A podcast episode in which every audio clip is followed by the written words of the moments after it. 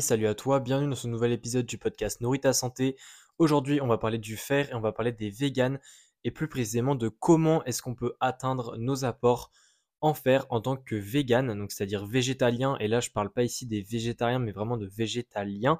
Donc les personnes qui ne consomment pas du tout de sources animales, c'est-à-dire les viandes, les poissons, les produits laitiers, les œufs, le miel et on va voir un petit peu comment est-ce qu'on peut faire pour atteindre nos apports en fer. Déjà, pourquoi est-ce que c'est important d'aborder ce sujet? Tout simplement parce que le fer, ça se trouve principalement dans les sources animales. Le fer a deux types de formes, et j'en ai déjà parlé dans des épisodes où je parle beaucoup plus du fer en termes théoriques, on va dire. Mais le fer, pour rappel, a deux formes, et une forme, on va dire, végétale et une animale, qui s'appelle le fer héminique pour le fer animal et le fer non héminique pour le fer végétal.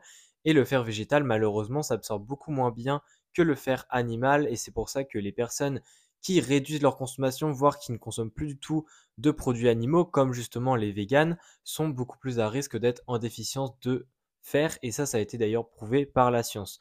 Donc, comment est-ce qu'on fait concrètement pour apporter plus de fer?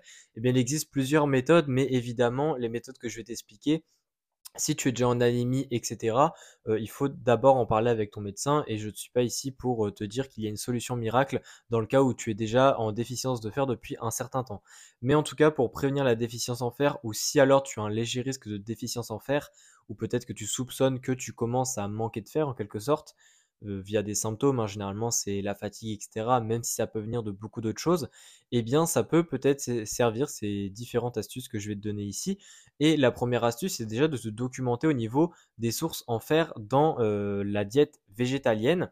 Pourquoi? Bah Parce qu'il y a beaucoup de personnes en fait qui disent que forcément s'ils sont véganes, ils vont manquer de fer, et limite ils acceptent ce fait-là, alors qu'il y a pourtant des sources de fer qui sont qui sont possibles, hein, qui sont assez riches dans l'alimentation végane, comme par exemple les légumineuses, donc les lentilles, les pois chiches, mais il n'y a pas que ça, il y a aussi d'autres produits, comme par exemple tout ce qui est tofu aussi, tout ce qui est tempeh, ça apporte également du fer. Mais il faut aussi comprendre que les industries, elles, ajoutent également du fer, donc elles enrichissent certains aliments en fer pour justement aider ce type de population à atteindre le rapport en fer. Et notamment ici, quand je parle de, ce type de, ce type de population, eh bien, je parle beaucoup plus au niveau du fer des femmes, puisque les femmes ont presque un apport deux fois plus élevé, enfin des besoins, pardon, deux fois plus élevés en fer que les hommes. Il faut compter que pour les hommes, on est environ à 10 mg. Alors ça dépend des pays, les pays n'ont pas les mêmes recommandations, mais on est environ à 10 mg par jour, alors que les femmes, on est presque à 20 mg par jour de manière générale. Et 10 mg par jour, j'ai envie de dire que avec une alimentation végétalienne où on connaît un minimum au niveau des sources alimentaires riches en fer, eh bien on se débrouille bien, mais par contre pour les femmes c'est beaucoup plus compliqué. Et c'est d'ailleurs pour ça que je tiens à dire que si tu es une femme et tu es végane, eh bien parfois il peut être intéressant de faire une prise de sang et de voir si la supplémentation ou voir différentes manières avec ton médecin pour justement atteindre tes apports, puisque l'alimentation évidemment ici l'idée c'est que on cherche à atteindre tes besoins en fer, mais parfois c'est juste pas possible ou ça demande beaucoup trop de contraintes pour que ce soit appliqué de manière générale dans ta vie, surtout selon ton travail, ton style de vie actuel, etc. Mais voilà, pour revenir au niveau des sources alimentaires, oui, il y a des sources alimentaires. Il y a les légumineuses, le tofu, le tempeh, comme je l'ai dit. Et justement, il y a des industries qui enrichissent certains aliments pour aider ce type de population. Et je n'ai pas dit lesquels, mais généralement, ce sont par exemple des céréales. Il y a des céréales pour le petit déjeuner qui sont enrichies en fer. Et même si on pourrait se dire que, on va dire, c'est ajouté, c'est une transformation, etc. Et en fait, il faut comprendre que beaucoup, beaucoup d'aliments ont justement des ajouts de nutriments et pas que le fer. Il y a par exemple la vitamine D dans tout ce qui est le lait. Dans certains justement yaourts vegan, il y a le calcium. Alors ici, je ne vais pas parler du calcium, mais ça existe aussi. Et ça, ça aide beaucoup puisque c'est aussi présent pour la vitamine B12 dont je ne vais pas parler ici non plus, mais la vitamine B12, il n'y en a pas du tout dans l'alimentation végane. Et ici, ça peut être intéressant justement d'avoir des aliments enrichis en en vitamine B12. Mais pour revenir au niveau du fer, oui, il y a des aliments qui ont du fer. Donc déjà, première astuce, c'est de te documenter sur les aliments riches en fer que tu peux consommer, donc qui sont admis dans la diète végane, et de voir en fait si dans ces aliments-là, il y en a vraiment que tu aimes et que tu te vois consommer assez régulièrement. Alors il faut aussi que tu fasses attention que les légumineuses, ce sont généralement les plus riches en fer, pour les véganes, mais par contre, si tu en manges beaucoup, ça peut vite causer des problèmes de digestion. Ça, j'en reparlerai un épisode sur justement des astuces de digestion pour les véganes, puisqu'il y a beaucoup d'apports en fibres et ça peut être parfois compliqué. Mais voilà, il faut juste faire attention au niveau de ça.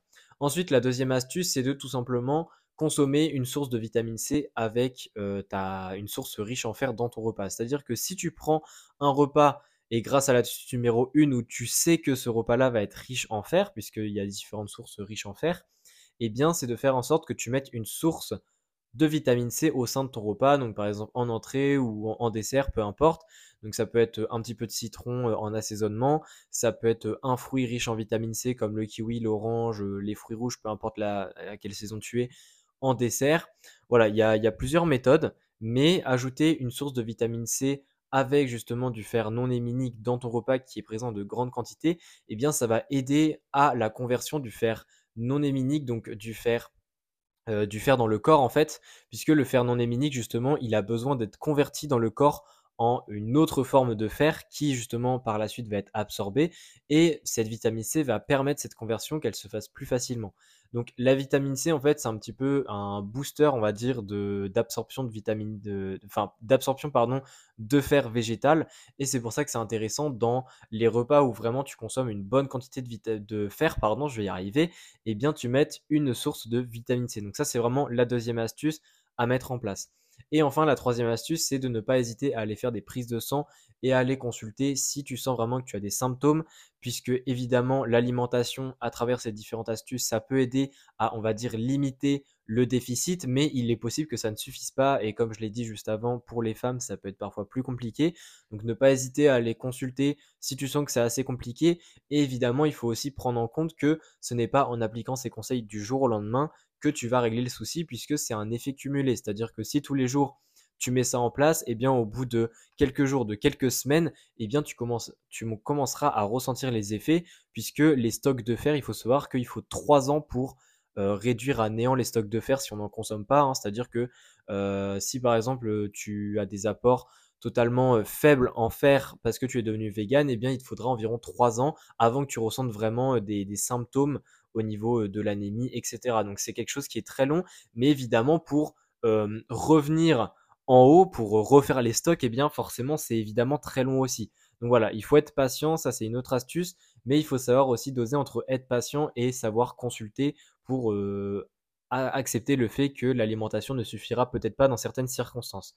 En tout cas, j'espère que cet épisode t'aura plu, que tu auras appris des choses, et d'ailleurs au niveau de la l'alimentation végétalienne, eh bien, je vais prévoir une formation qui va sortir dans le mois de février. Donc, si tu veux plus d'informations, n'hésite pas à m'envoyer un message. Ou alors, si tu veux justement réserver, on va dire, ta place, en savoir plus sur les tarifs, etc., n'hésite pas à me contacter sur Instagram. Et sinon, on se dit à très vite. Allez, ciao.